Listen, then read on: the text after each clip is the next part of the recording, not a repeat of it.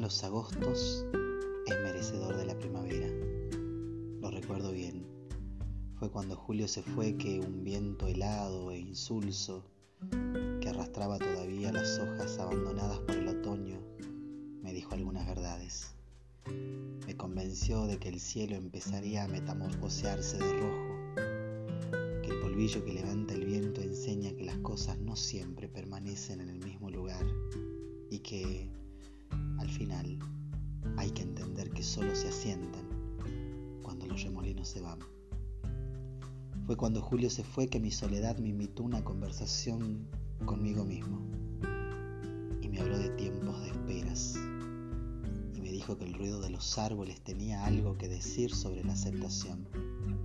Y yo me quedé pensando, ¿cómo es que ellos, los árboles, aceptan las estaciones al punto que si los estremecen, también florecen los brotes, pero todo a su tiempo. Fue en agosto que descubrí que los perros locos son los gritos que no lanzamos al viento, los estremecimientos particulares que nuestra rigidez de certezas no nos permiten encarar. El mes de agosto tiene mucho para enseñar, porque agosto es un mes jardinero, es dentro de él cuna del invierno donde las semillas duermen, aguardan su tiempo de brotar. Agosto es guardador de buenas nuevas, preparador de flores. Agosto es cuando Dios permite a la naturaleza traducir visiblemente el tiempo de las mutaciones. Mute, dice Agosto en su mensaje de semillas.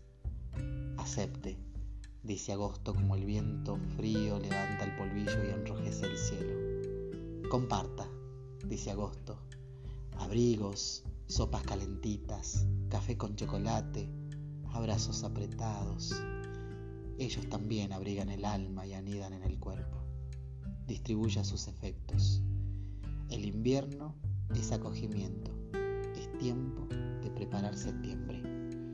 Y de septiembre ya sabemos qué esperar la explosión de los colores que en sus más variados nombres vienen en forma de flores.